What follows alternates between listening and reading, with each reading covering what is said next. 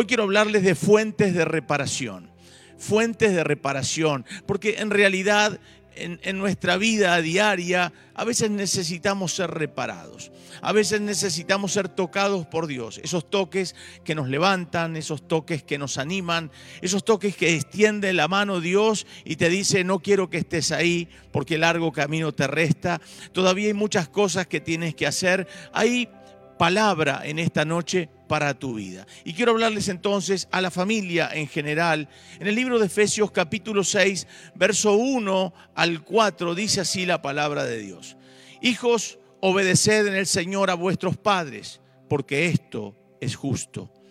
Honrad a tu padre y a tu madre, que es el primer mandamiento con promesa, para que te vaya bien y seas de larga vida sobre la tierra. Y vosotros, padres, no provoquéis a ir a vuestros hijos, sino criadlos en disciplina y amonestación del Señor. Quiero hablarles entonces de fuentes en reparación. Nuestra vida es como una fuente en la cual también pueden funcionar mal a veces.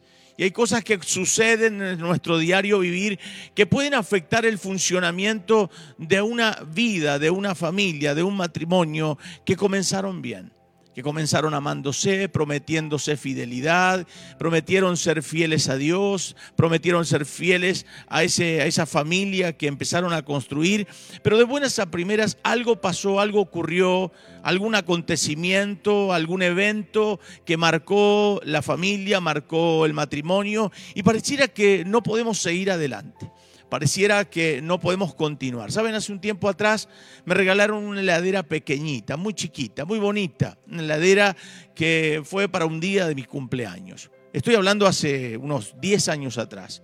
Los otros días eh, me llegan por la red social que esa heladera salió un montón de dinero. Y yo digo, pensar que yo tengo una ahí que casi nunca la utilicé.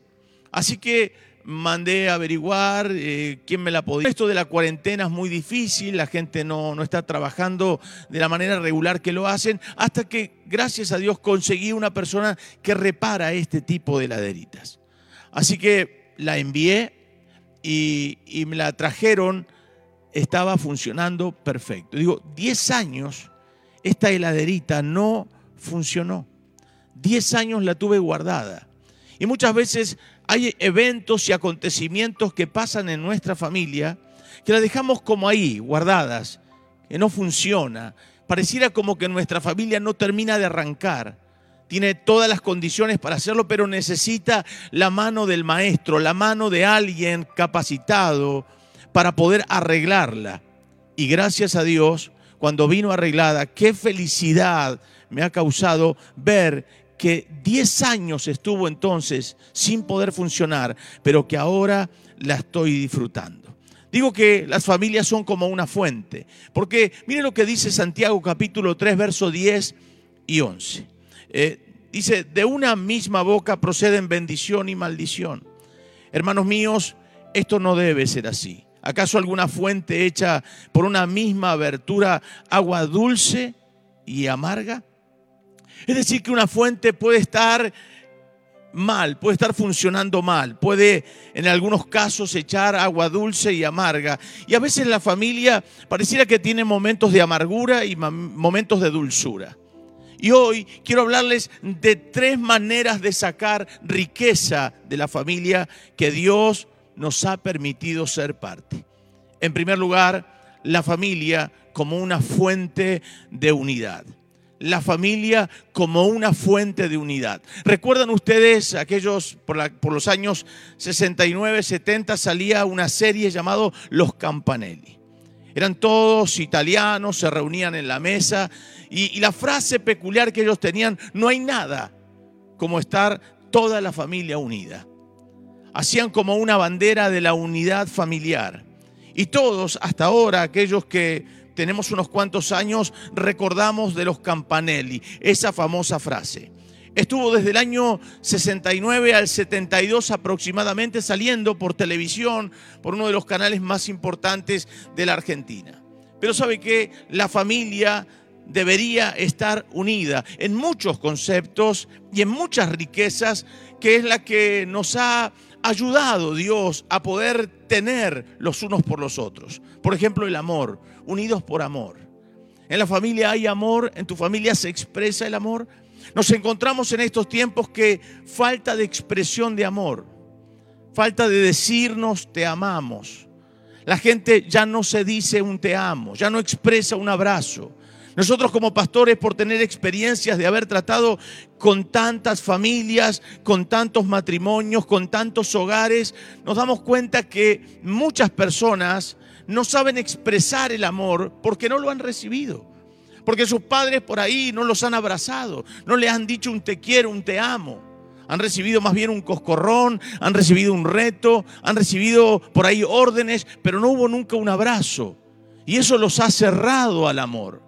Somos nosotros entonces como familia, al estar unidos, de amar, de ser de consuelo al otro cuando lo vemos que está mal, o desmerecemos por ahí ese, ese llanto, ese quebranto de esa hija, de ese hijo, que por ahí está mal porque se peleó con el novio, o por ahí está mal porque rindió mal una materia, o está mal porque algo le pasó con un amigo, y por ahí lo desmerecemos como si fuera algo, algo que no tiene tanta importancia.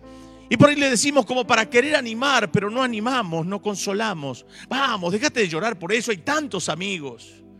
Déjate, déjate de andar llorando, por eso hay tanta gente, sos tan joven.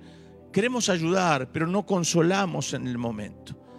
Saben, necesitamos como familia estar unidos, unidos, pero también no solamente en amor, en consuelo, sino en el respeto mutuo. En respetarnos, en, en, en tratar de ayudarnos a diario mutuamente, respetar a la esposa, respetar al esposo, respetar a mis padres, respetar a mis hijos. Y allí en el primer pasaje bíblico que hemos leído, usted fíjese lo que dice la palabra de Dios. Es tremendo. Hijos, obedeced en el Señor a vuestros padres porque esto es justo. Y ahí está hablando de respeto. Honra a tu padre y a tu madre, que es el primer mandamiento con promesa. Está hablando de respeto para que te vaya bien y seas de larga vida sobre la tierra. Y ahora nos habla a nosotros, a los padres, para que respetemos a nuestros hijos. Y vosotros padres no provoquéis a ir a vuestros hijos, sino criadlos en disciplina y amonestación del Señor. ¿Estamos unidos? ¿Estamos unidos en el pensamiento, por ejemplo? Cuando alguien trae una idea o por ahí tu hijo tira una idea y para él va a ser, no sé, voy a estudiar tal cosa y me gusta. Y por ahí en vez de animar el pensamiento, fortalecerlo, ah, deja de soñar. Y a veces minimizamos ese pensamiento que por ahí se puede transformar en un sueño. ¿Y por qué no en, un, en una lucha por la cual va a vivir y en la que va a pelear para lograrlo? Nosotros somos los que debemos potenciar los pensamientos y los sueños de nuestros hijos y no de aquellos que los tenemos que minimizar. Quizás allí en tu familia hay alguien que va a surgir, pero necesita de tu apoyo, de tu fe en ese pensamiento y en ese sueño, en ese proyecto por el cual va a vivir ese hijo, esa hija, ese esposo o esa esposa. ¿Estamos unidos en las palabras? Somos de unirnos en palabras o cada vez que hablamos discutimos. La vez pasada hablando con una persona a quien quiero mucho, él es de hablar fuerte. Él siempre habla fuerte. Entonces yo le dije, mira, nosotros no estamos acostumbrados a, gritar. Me dice, pero yo no grito, yo hablo así, yo hablo fuerte. Nosotros no estamos acostumbrados a eso. Hablamos. Es como nos comunicamos, no a los gritos. Hay muchas familias que se han acostumbrado y lo han tomado como normal. Nosotros somos así. No hablamos, gritamos, discutimos. Estamos unidos en la comprensión. ¿Saben lo que dice el Martín Fierro? Los hermanos sean unidos. Esa es la ley verdadera. Primera, tengan unión verdadera en cualquier tiempo que sea, porque si entre ellos pelean, los devoran los de afuera. No te centres en los errores, sino en las virtudes de tu familia. Porque todos tenemos errores, porque todos tenemos falencias, porque han sido pacientes con nosotros. De la misma forma debemos ser nosotros con aquellos que amamos. Es la forma que funciona una familia. Es la manera que se puede desarrollar el núcleo familiar, se puede potenciar. Saben, el núcleo de la sociedad es la familia. Por eso la sociedad, hoy por hoy, nadie habla, nadie saluda al vecino, porque a veces adentro de la casa ni hay saludo. ¿Cuánto hace que cuando te vas a trabajar no le das un beso a tu esposa o a, tu, o a tus hijos o a tus padres? Cuando vas a estudiar no le das un beso. Nos hemos acostumbrado a vivir sin saludarnos, sin respetarnos. Y esto es muy triste. Busca la riqueza de todos tus seres queridos, porque todos tenemos algo especial dado por Dios. Todos los que, los que viven en esa casa tienen algo único, irrepetible que Dios les ha dado. Lo que pasa es que siempre estamos hablando fuerte, siempre por ahí estamos reprochando, siempre por ahí estamos gritando y no nos damos cuenta que allí en nuestros hijos, en nuestro matrimonio, hay una riqueza extraordinaria que es sumamente importante poder valorarla y reconocerla. Seamos compasivos con los demás, ya que también todos nosotros somos imperfectos. Aquel que hace misericordia, recibirá misericordia. Es un ida y vuelta. Si yo hago misericordia, recibiré misericordia. Es decir, entonces que muchas veces no nos damos cuenta que al ser compasivos con los nuestros, también vamos a recoger de esa compasión que hemos dado. Vamos a recoger de esa misericordia que hemos tenido, porque también somos imperfectos. Y en algún momento podemos equivocarnos. Los padres también erramos. Los padres también podemos equivocarnos. Pero no estamos desde un pedestal de que somos infalibles. Podemos ir a nuestros hijos y decir, hijo, perdóname, te reté mal, estaba agobiado por problemas, por dificultades, perdóname, te falta el respeto. Perdóname por lo que te dije, por lo que te hice. Perdón, fallé. No soy infalible. Necesito pedirte perdón. Alguien dijo que es mejor que tus hijos te recuerden por el perdón que les pediste que por el perdón que nunca dijiste. Es mejor que nuestros hijos nos recuerden por ese momento donde nos humillamos y no por aquel momento que nosotros lo humillamos a ellos. Es mejor entonces reconocer y cuando los hijos ven un padre y una madre que también piden perdón, eso habla de la grandeza que está en esa familia. Porque de la misma forma, cuando el día de mañana nuestros hijos sean padres, también sabrán que ese es el camino de la excelencia y el camino de la salud. San Marcos capítulo 3, verso 25 dice, una casa dividida contra sí misma, tal casa no puede permanecer. Cuando una casa está peleada, está dividida, está uno tira para allá, el otro para allá, esa casa no va a ningún lado. No lo digo yo, lo dice Jesús en su palabra, recién se los leí. Es decir, que una casa dividida no prevalece, no va hacia ningún lado, no avanza. ¿Por qué no avanza mi familia, Pastor Alberto? ¿Por qué no podemos crecer? ¿Por qué no podemos avanzar? ¿Por qué cuando nos proponemos algo no llegamos a ningún lado? Hablamos y edificamos mucho con las palabras, pero no logramos cristalizar lo que realmente queremos. ¿No será que estamos divididos? ¿No será que vivimos cambiando? Hoy querés ser peluquero, mañana querés ser médico, pasado querés ser arquitecto, pasado querés camionero, mañana querés ser cajera de un supermercado. ¿No, ¿No, será que continuamente vivimos cambiando de, de proyectos? ¿No será que no nos entendemos? ¿Que merezco lo del otro y que solamente quiero que valoren lo mío? La Biblia dice que el diablo vino a matar, a hurtar y destruir. Juan 10:10. El ladrón no viene sino para hurtar y matar y destruir. Yo he venido para que tengan vida y para que la tengan en abundancia, dijo Jesús. Cuando la familia no hay unidad, ella se hace despareja. Présteme atención. Cuando una familia no hay unidad, se hace despareja. La pareja se hace despareja. La familia se hace despareja. Porque no hay unidad. Porque cada uno tira para un lado. Es como una mesa que tiene una, una pata más corta. Le tenías que andar metiendo una cuña, un pedazo de papel, un pedazo de cartón. ¿Nunca fuiste a una casa a comer y te toca justo la mesa que está que, que se amaca? A mí me ha pasado muchas veces. Y viene el mozo y dice, perdón señor, y viene con un cartón o una servilleta y la pone ahí. Pareciera como que estamos desparejos. Siempre tenemos que estar acuñados. Siempre nos tienen que estar poniendo algo para que no nos movamos. Siempre alguien tiene que estar tratando de tranquilizarnos para que no nos vayamos del eje. Es que la familia necesita estar emparejada por Dios. En donde las parejas se hacen desparejas, es ahí donde no hay unidad. Por eso la primer fuente, la primer fuente para que una familia sea feliz es la fuente de la unidad. Tenemos que estar unidos, tirando todos para un mismo lado. Los hijos, los padres.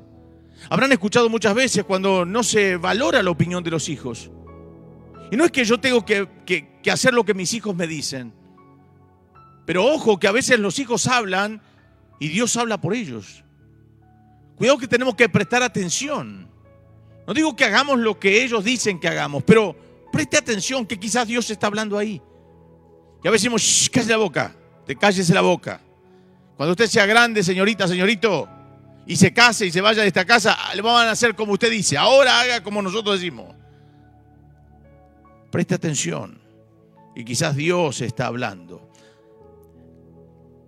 La segunda e importante fuente es la fuente del compromiso. A veces nuestra atención se dirige a lo nuevo. Siempre estamos con lo nuevo. Viene un regalo, eh, llega el regalo y dice, ay, qué lindo, abro los paquetes, tengo una, adrenalina, quiero ver todo lo que me regalaron, qué bonito, y me lo miro y me lo, no, y estoy ahí, o, o me regalaron un celular, y digo, wow, tengo el último de los últimos. Y estoy ahí para que me miren que estoy hablando con el último de los últimos. Tiene 18 cámaras. No sé cuántos gigas. Me pasó hace unos cuantos años.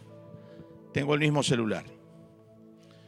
La primera vez que lo tuve, digo, este, este te conecta con la NASA directamente. Pero ¿sabe qué? Ahora ya hace tantos años que lo tengo que me dicen, este no sale un mango ahora. Si no lo vendés, ya no sirve. Papá, cambialo.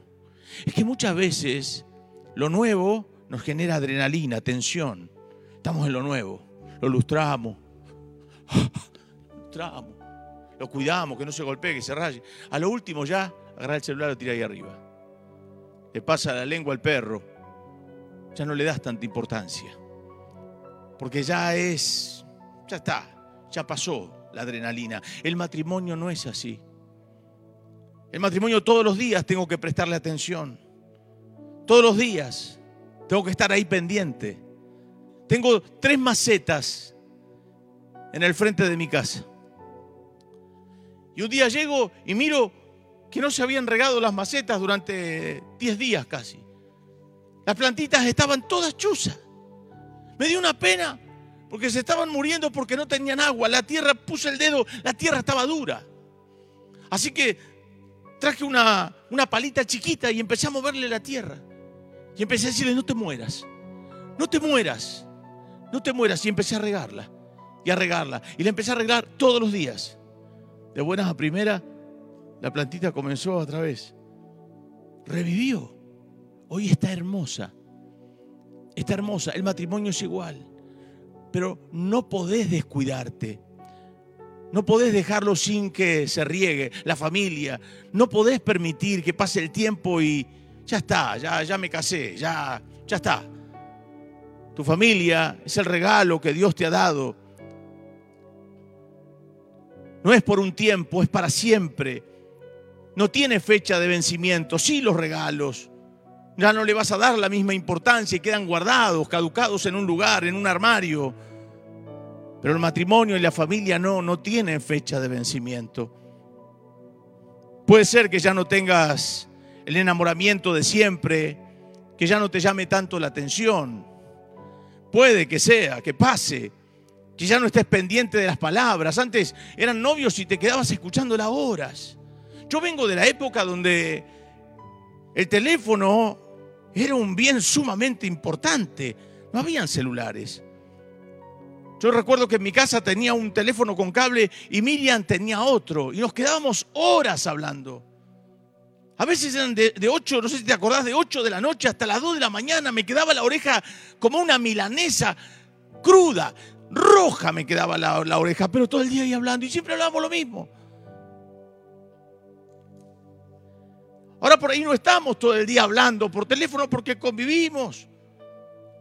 Pero a veces no tenemos el mismo tiempo para hablar como hablábamos antes por teléfono.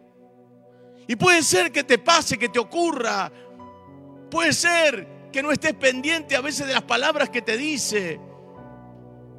Puede ser que te pase, pero darle siempre a ella o a él o a mi familia el primer lugar, eso sí debo hacerlo.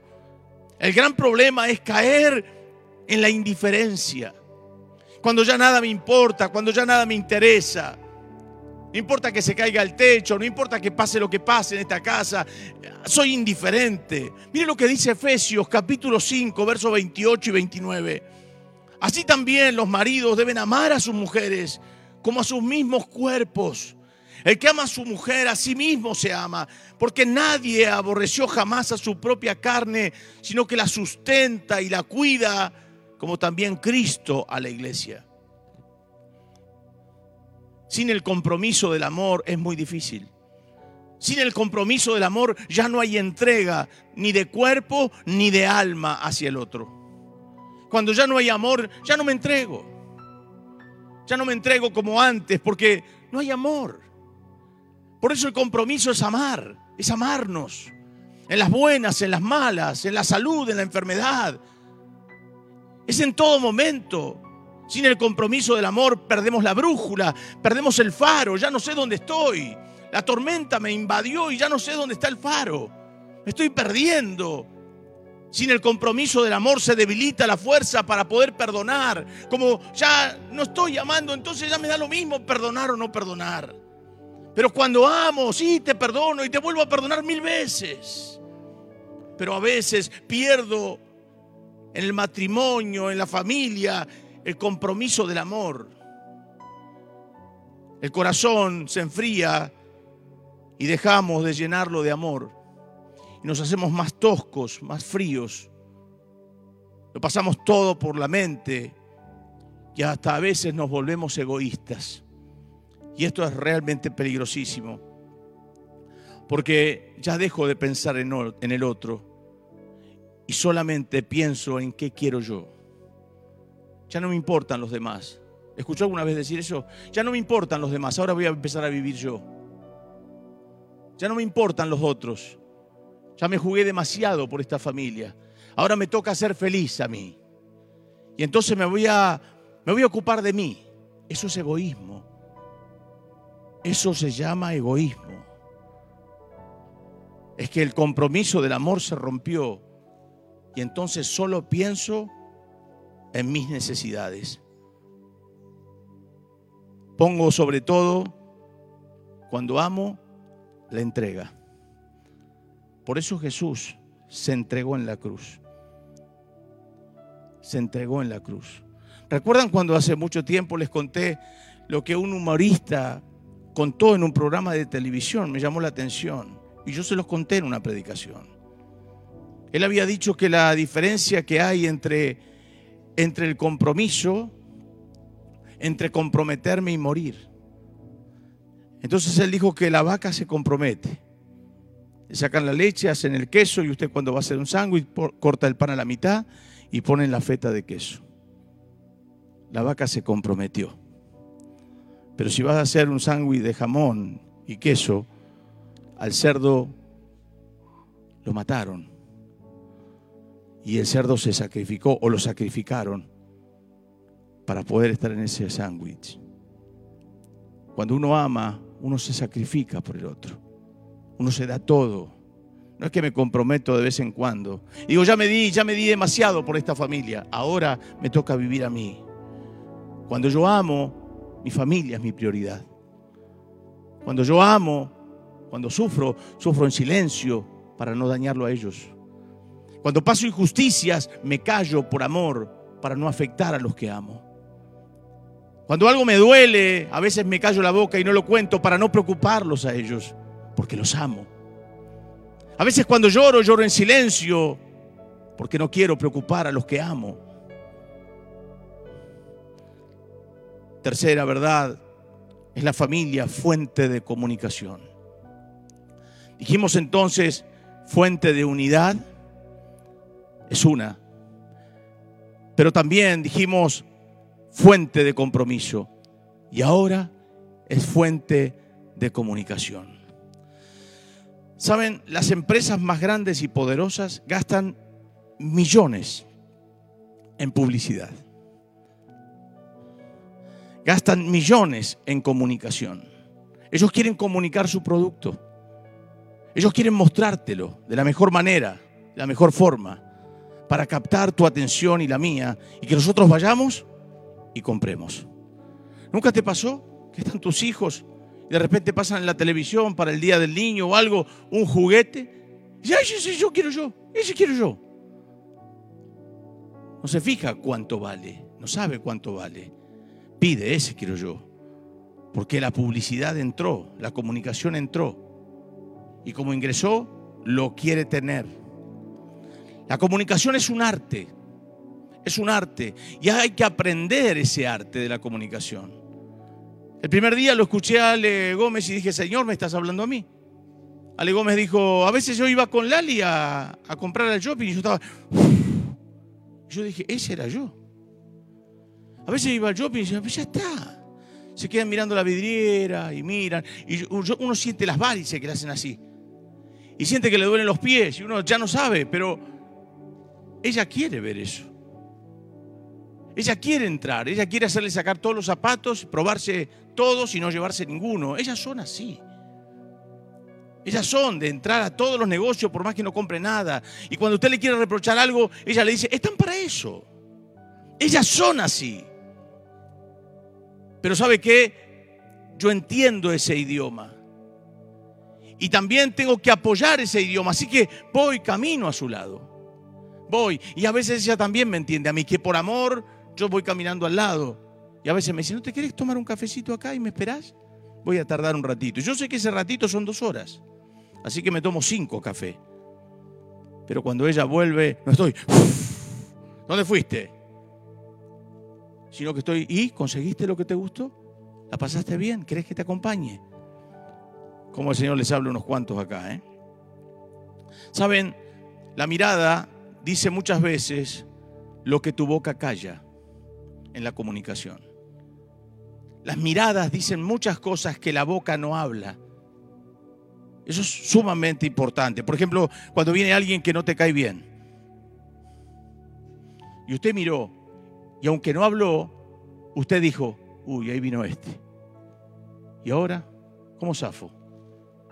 Ahí viene este insoportable que no lo puedo ni ver. Y ahora, ¿cómo hago para salir de esta situación? Usted no dijo nada, pero ya en su mente ya elaboró todo. Así es muchas veces la comunicación Ahora, seamos claros para comunicarnos. No demos por entendido ciertas cosas. Hablemos con total claridad con nuestra familia, con nuestros hijos. Hablemos con claridad con nuestra esposa y con nuestro esposo. Digamos las cosas tal cual son. Vamos a tal lugar y si no te gusta ir, no pongas caras. No digas, oh, vamos a otro lado. No, decí, no quiero ir a ese lugar porque la pizza que hacen no me gusta. No quiero ir a ese lugar porque el mozo que me atiende, lo veo que se mete el dedo en la nariz. No, no quiero ir a ese lugar porque no me gusta, no hay lugar para estacionar. Sea claro. Diga las cosas con claridad. No le dé vuelta, no le dé rodeo, porque cuando usted le da rodeo, genera malestar. Comunique con claridad lo que va a decir.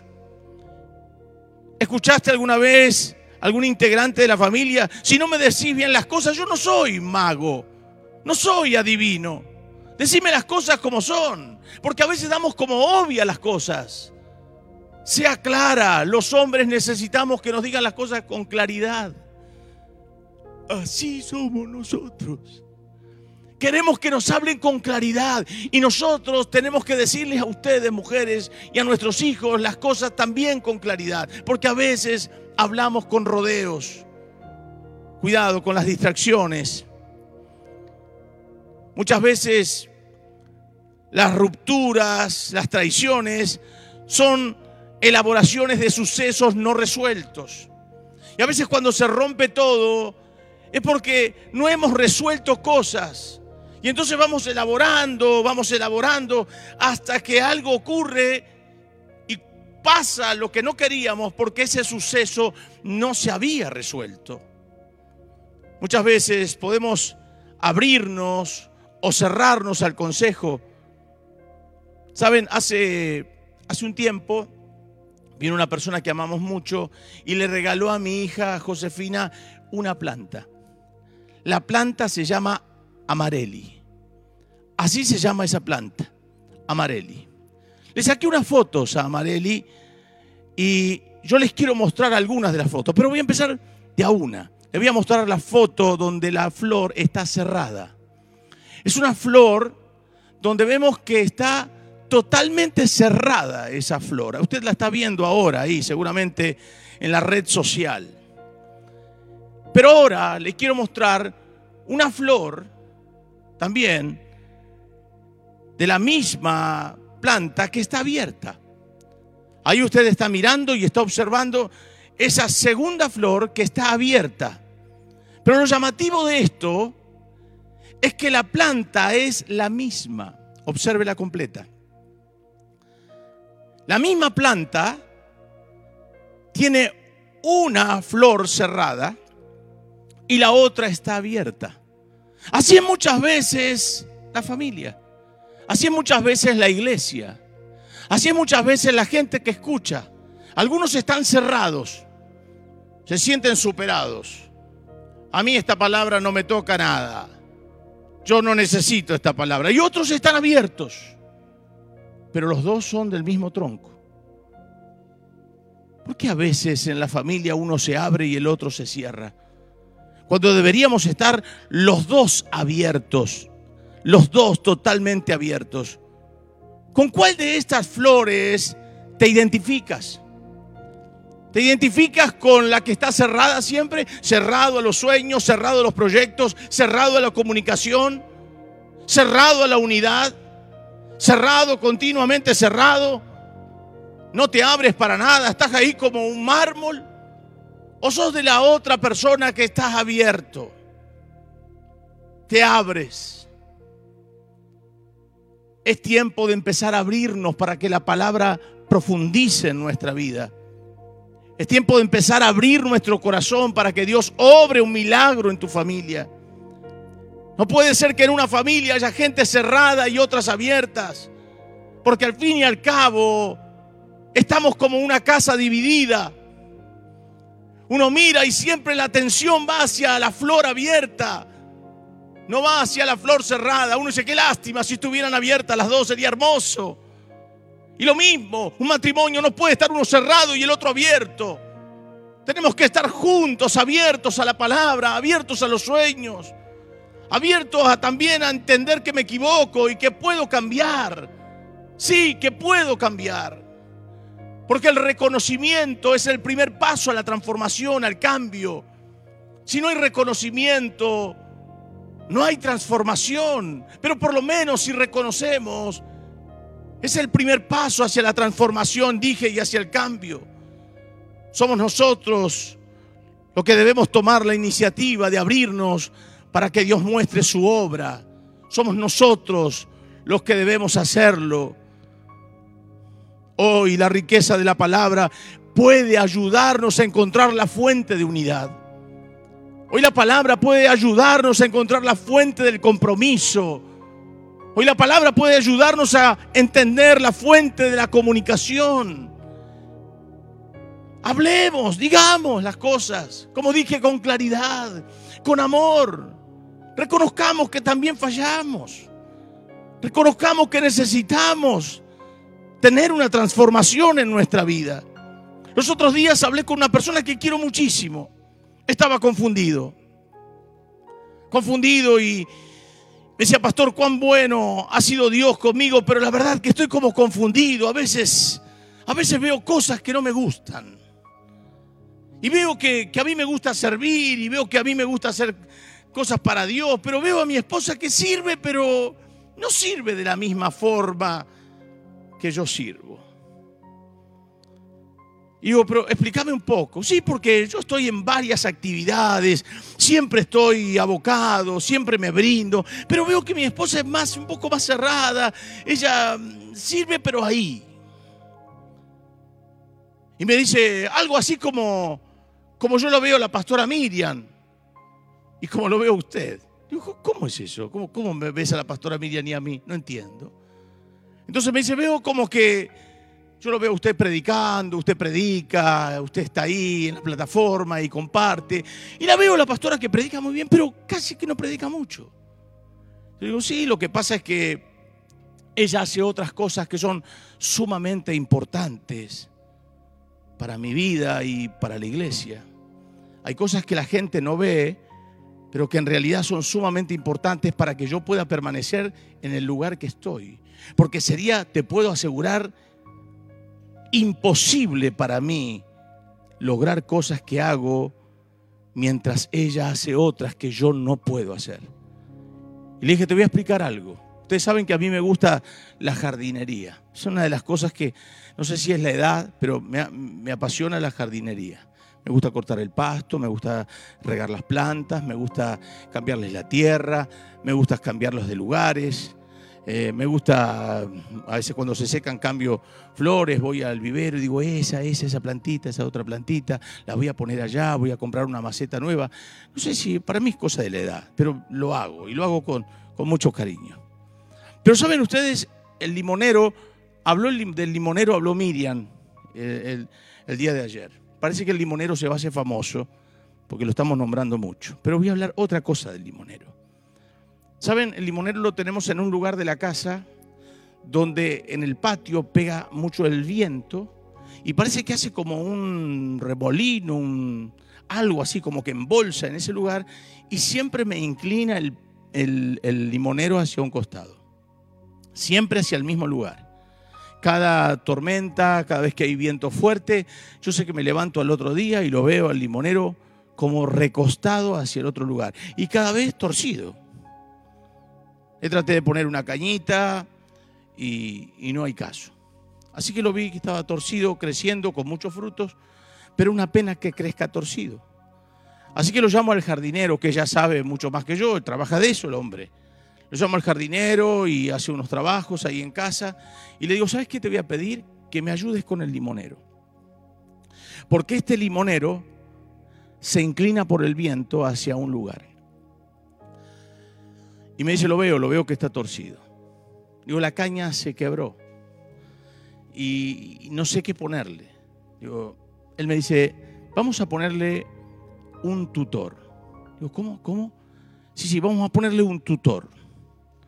¿Qué es un tutor? Es un palo que se clava, pero yo lo iba a clavar distinto si lo hacía en mi desconocimiento. Por eso hay que tener cuidado cuando a veces la gente nos aconseja y en el desconocimiento cree que ayuda y lo que está haciendo es matar la planta. Entonces el hombre agarra el tutor y si ahí, ahí está la foto del, del limonero, le saqué foto para traérsela, y usted va a ver un palo que está a unos 15 centímetros del tronco. Y entonces el jardinero me dice, si usted hubiera clavado este palo al lado del tronco, es muy probable que usted haya matado la planta, porque hubiera roto las, las raíces. El tutor siempre va entre 15 y 20 centímetros fuera del tronco. Entonces lo ató. Agarró unos cables, no sé cómo lo hizo, y lo ató el hombre. Dijo, quédese tranquilo, que ya este pino no va a volver a irse hacia el otro lado porque este tutor lo va a refrenar. Y ahí aprendí algo y le dije a este muchacho, La pastora Miriam es como mi tutora. Ella, por ahí usted no la ve tan pegada y predicando al lado mío, acá los dos ahí, a ver que nos peleamos, correte, Pero ella es mi tutora. Ella no permite que me vaya hacia un lugar. Y juntos nos mantenemos derechos. Ella no está al lado del palo para ahogar mi raíz y matarme. Ella está un poquito más a un costado para dejarme crecer sano y derecho. Ahora, ¿quiénes son tus tutores? ¿Quiénes te aconsejan en la familia? ¿A quiénes les hablas? ¿A quién les prestas atención sobre la fuente de unidad? ¿A los que se discuten todo el día? ¿A la fuente del compromiso? ¿Aquel que desatiende?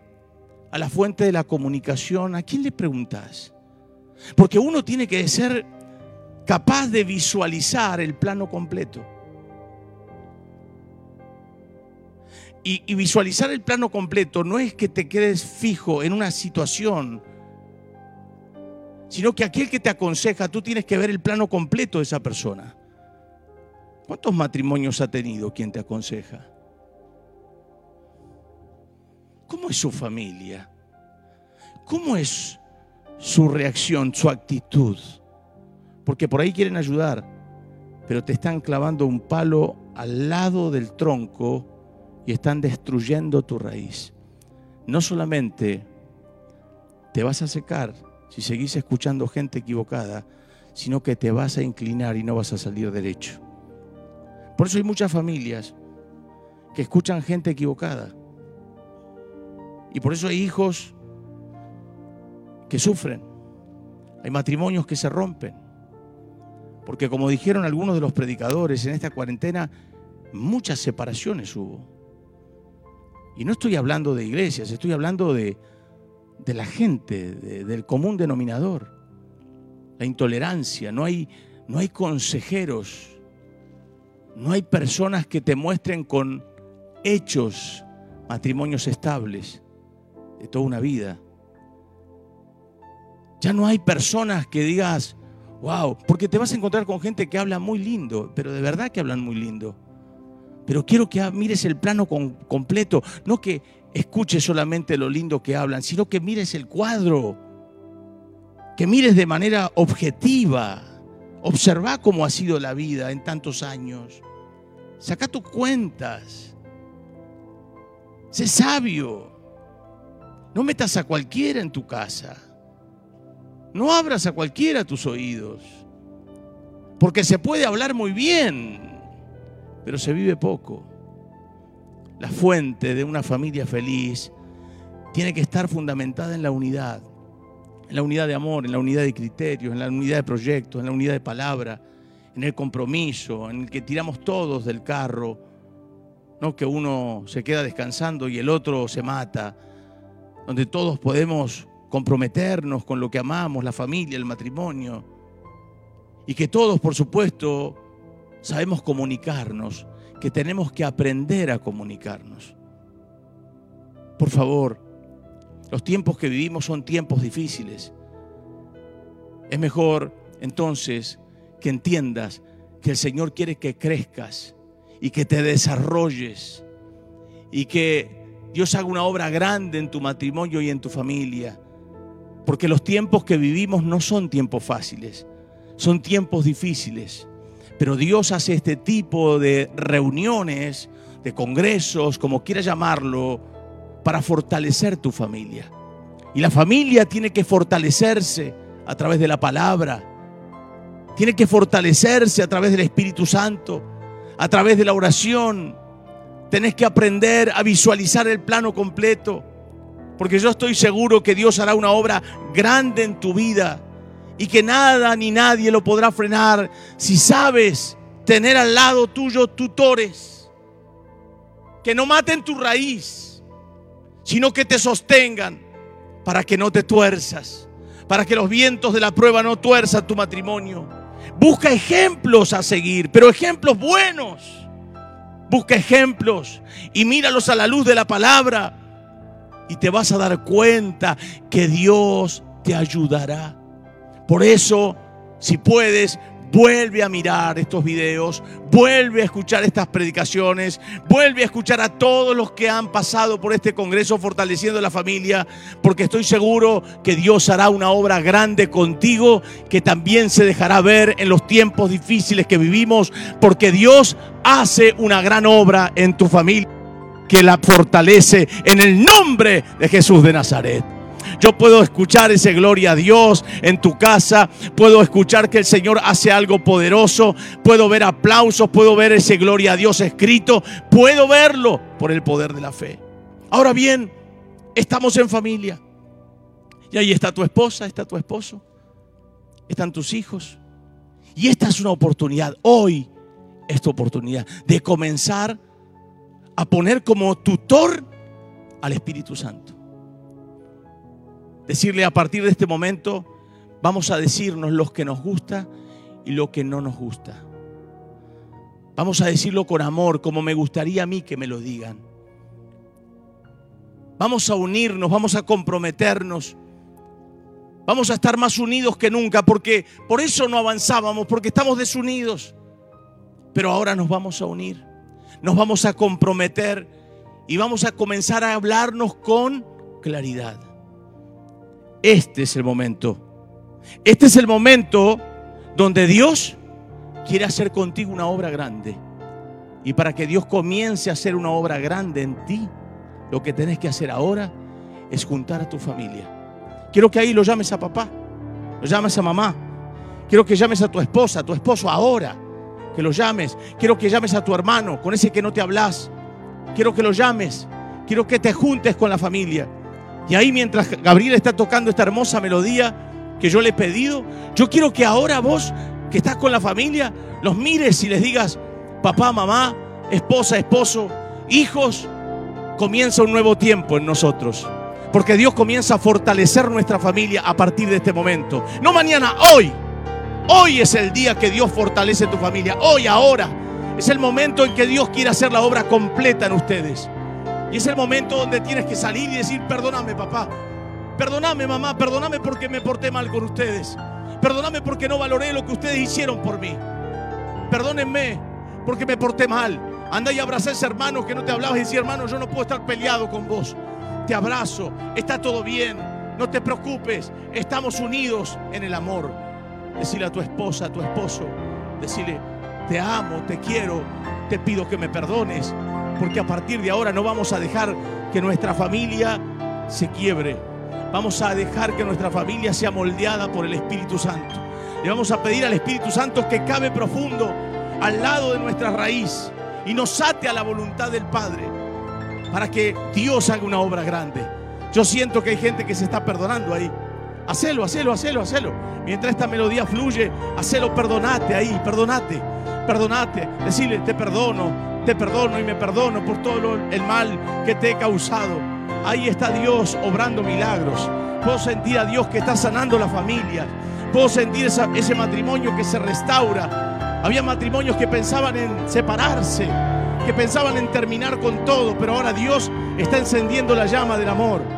Oh, es tremendo el Espíritu Santo. Si estás en tu casa y tu hermano está lejos o tu hermana está lejos, llámalo por teléfono. Ahí levanta el teléfono y dice, hermano, te quiero, te amo. Quiero decirte que me perdones. Quiero decirte que me cambie.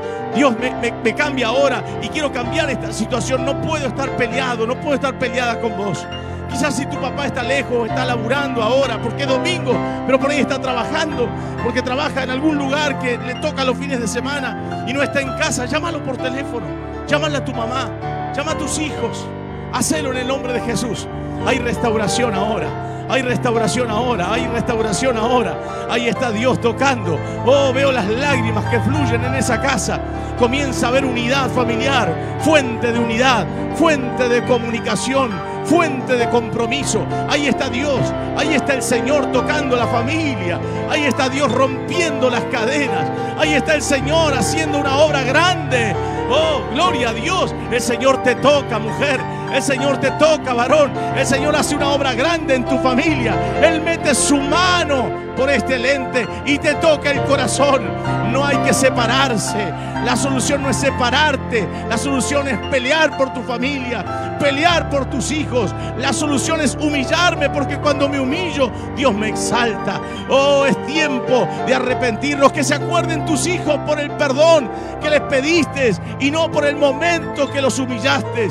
Que se acuerden que su padre y su madre tuvieron la grandeza de decir, sí, me equivoqué.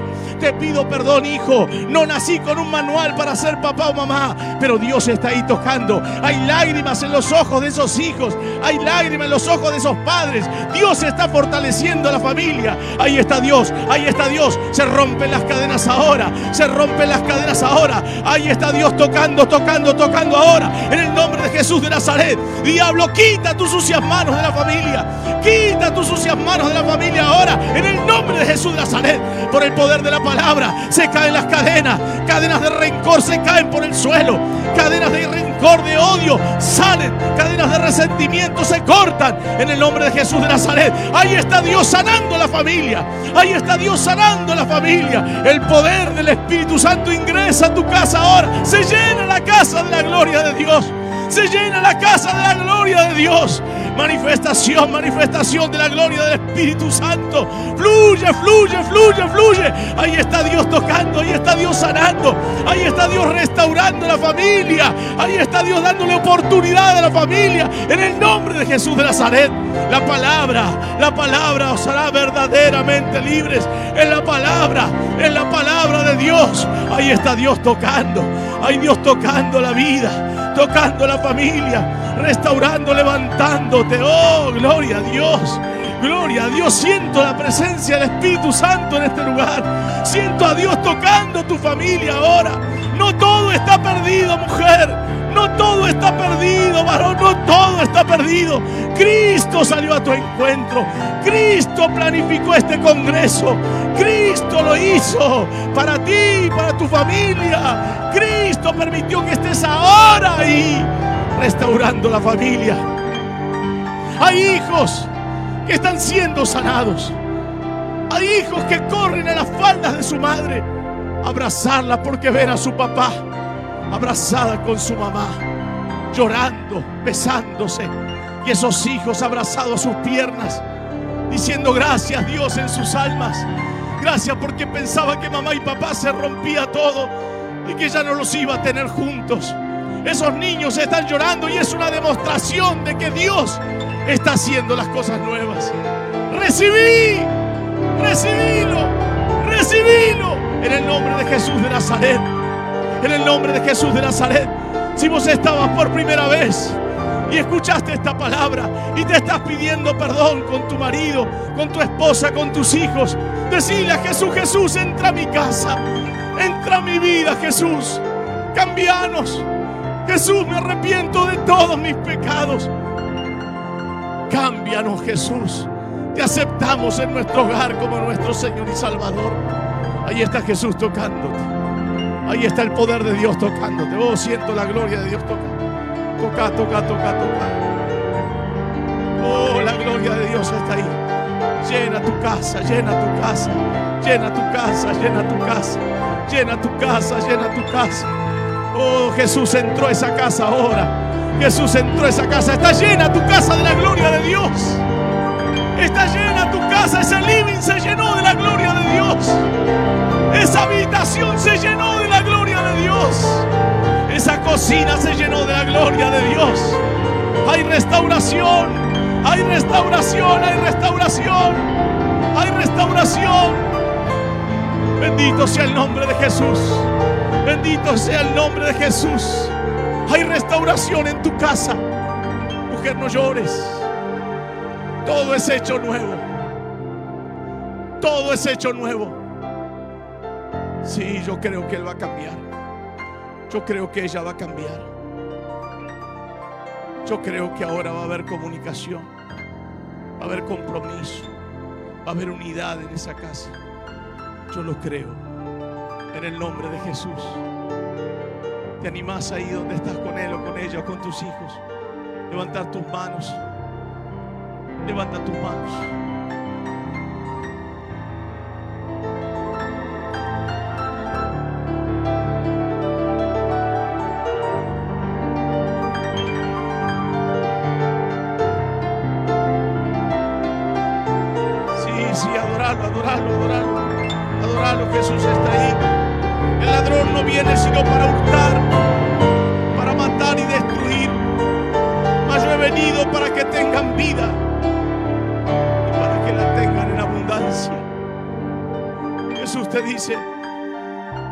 Yo he venido para que tengan vida abundante.